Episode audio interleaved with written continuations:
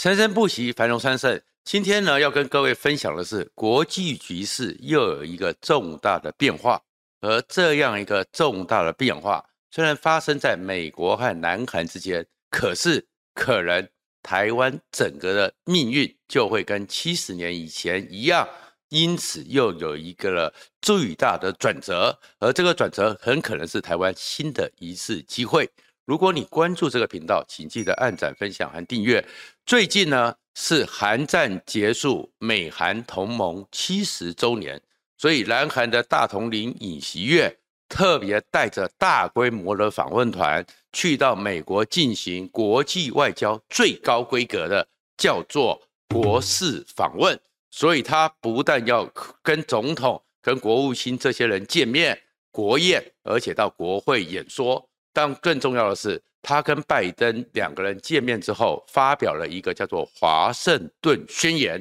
我们不要看作这只是一个美国和南韩之间的宣言，它正是一个未来整个印太局势，当然台湾是核心中的核心的一个巨大改变。七十年前呢，当整个朝鲜、北韩路越过三十八度线，攻击大韩民国。最后，美军从日本麦克阿瑟出去协防之后，因为开始其实那场战争不只是南北韩的战争，其实它也是世界上从柏林西边的柏林围墙那样一个危机到东边的韩战，全世界进入了东西对抗冷战的一个开端。而现在呢，南韩到了美国，又宣称了一个华盛顿宣言。其实也可能是一个新的世界集团重组而且稳固的一个开端。而当韩战美国和韩国驻军，然后签了同盟协议之后，同样的，因为北韩背后是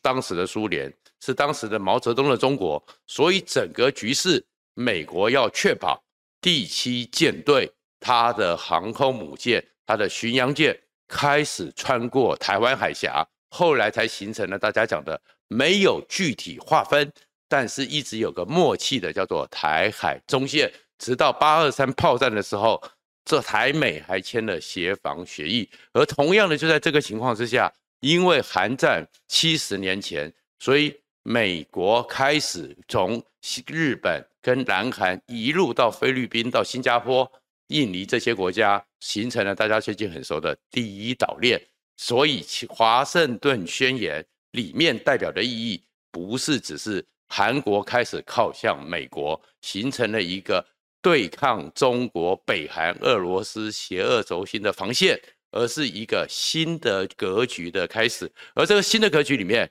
有一点最重要，所以我直接的讲出来，就是从一九八零年以后，当时这个苏联开始大家看到衰弱了，而中国的邓小平开始改革开放了。美国认为整个中国是有机会透过经济改革、改革开放融入世界的秩序，所以一九八零年后，美国的核保护伞开始在太平洋往后撤退。往后撤退之后，因此美国的核子动力潜艇没有再登陆南韩，进到南韩的港口。可是这一次华盛顿宣言里面就决定了要让美国的核子动力潜艇。重返南韩，那这个核子动力潜艇里面要关看到的是更关键的字眼，它不是叫只是核子动力潜艇而已，是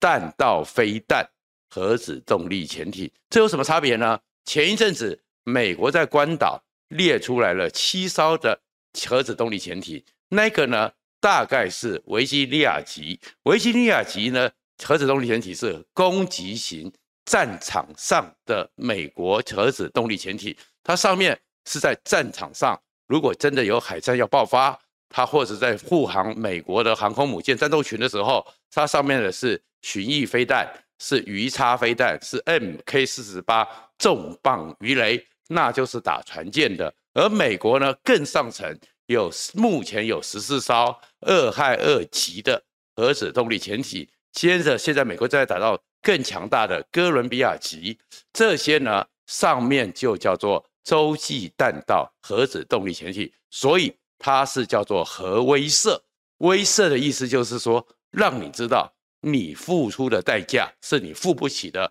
过去冷战的时候就是这种威慑态度，所以大家一直认为说人类会爆发核战，当你保证相互毁灭，而且我的代价更大的时候，美苏终于没有开启核子大战，所以这叫核威慑。那为什么要进到南韩呢？因为整个像美国的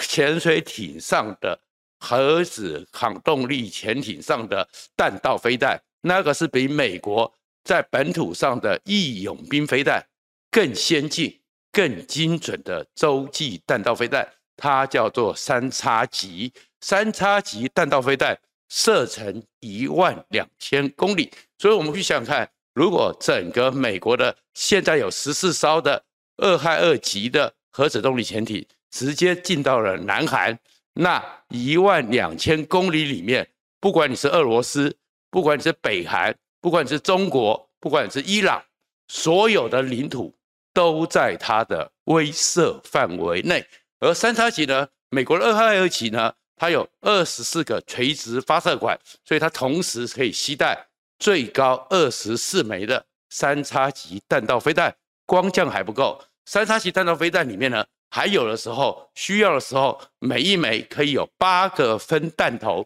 而这分弹头出去之后，不是在天空中一撒，天女散发，像是子母弹一样往地上乱打。八个分弹头分开之后，可以击中八个不同的。在精准导引之下，涉及到不同的区域，而且呢，每一个弹头大概是十万当量，这样的一个核弹的能量，都比广岛原子弹那样的当量还要大。所以，如果二十四乘以八，一百九十个二个整个重要的设施、重要的城市，管你在新疆，管你在伊朗，管你在整个圣彼得堡，甚至于在。北极的三叶草基地都在美国现在这样一个保障之下，这个叫做核保护伞。那为什么要做这核保护伞呢？你看，从俄乌战争，金小胖不断的持续的射射飞弹，整个普丁宣称要把他的战略战术飞弹进驻白俄罗斯，跟全世界不断的射马手用核勒索。中国呢，也正强快从他的三百五十枚核弹。快速的打算在二零三零年前变成一千五百枚的核弹，向全世界进行核勒索的情况之下，美国它的核威慑直接到达最前沿。那在这里边对我们台湾有什么状况呢？因为如果刚刚讲的一万两千公里，整个这样的一个设置在美国把南韩直接放入核保护伞之下，一万两千公里，台湾当然也在它的保护之下。任何人想要攻击台湾的。任何的对台不利的洲际弹道飞弹、长程飞弹、军事基地，如果你真的用核勒索的时候，都在这一样的一个保护之下。而这样一个态势出来的时候呢，其实尹锡悦和拜登的联合声明讲到了一个国际上最重要的一个原则。坦白讲啦，我们常有很多台湾人会嘲笑说，尹锡悦只是政治新人，检察官出身。没想到现在就当了总统。就算你是政治新人，你要当总统，你就有基本的常识，绝对不是说出身警察的人就不懂什么叫做国际关系，不懂什么叫台湾关系法。尹锡悦去的时候讲的跟拜登讲了两段话，非常重要。第一段话是说，台海的紧张局势急剧上升，是因为有人企图用武力片面改变现状。这个是对于整个印太的安全和繁荣至关重要，绝不允许台海的商业、航空、航海的自由通行和安全稳定，这是整个印太地区必要的责任。讲的都多清楚，所以谁不想要和平？可是要和平，谁是发动战争造成战争的原因？所以不要想说啊，我们要反战呐，我们不希望战争呐，去。连尹锡悦都直接被中国外交部拼命骂，他还是敢直接点出来，就是中南海，就是解放军。台湾一些想要选总统的人，那些警察出身的，你敢讲吗？你不敢讲，只是空洞的说要和平。你要怎么和平呢？尹锡悦和拜登的声明更讲更清楚，他们认知到所有的历史上只有透过压制性力量、优势的力量，才可以实现和平，而非基于虚假的对方的虚假善意造成的假和平。只有强烈的优势力量，最后让你不敢动武，让这些野心家不敢动手，这个才叫做优势的和平。而这样的一个优势，才能造成确保和平。事实上，我们也讲过很多次了。瑞士、瑞典为什么各国不敢侵犯它？因为它有自保的能力。因为它自保的能力，虽然不必去侵略其他地方，但是谁也不能侵略它。如果你放弃了自保能力，你就是被侵略的。所以这个态度、这个观念很清楚。可是为什么讲到说华盛顿宣言更重要的原因是，当美国已经正式的把南韩拉入列，而最近菲律宾的总统也要去美国，其实你就看到第一岛链的重新建构起来了。而这重新建构以来，其实也是宣告了从一九九六年台海飞弹危机，解放军认定美国会干预之下所建构的，花了几兆元以上的所谓的区域即时反介入这个战略宣布失败，因为他们认知的就是说，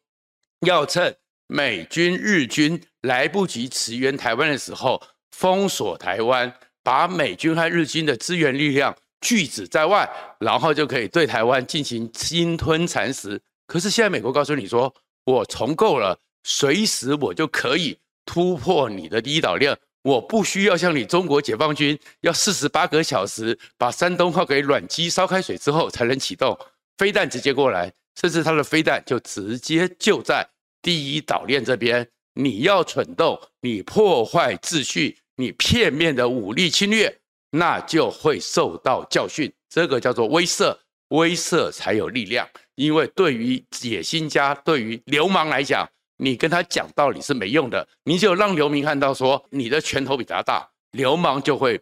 抱头鼠窜，这个叫威慑。而另外一个威慑里面会看到的是，美国在做这样一个准备，他们其实就是因为，当然有人讲说，啊，为什么美国要定这个秩序？因为美国是世界警察嘛。而台湾这里面。我们当然对他来讲，在战略位置上、经济位置的重要，所以呢，美国的太平洋司令阿奇米诺最近还特别又提出了三种飞弹，而这三种飞弹也是告诉中共解放军，你的区域即时反介入是没有用的。第一个是他们的标六飞弹还会再升级，标六飞弹、标二、标三都是美国战舰上舰对空的防空飞弹，但而且标三以上是可以。直接打掉天上的卫星，而标六呢？美国从二零二一年又进行了先进改组，所以它的整个寻标器用的是美国最先进的响尾蛇飞弹上的 A M 一二零，就是上次可以打掉气球的那一种，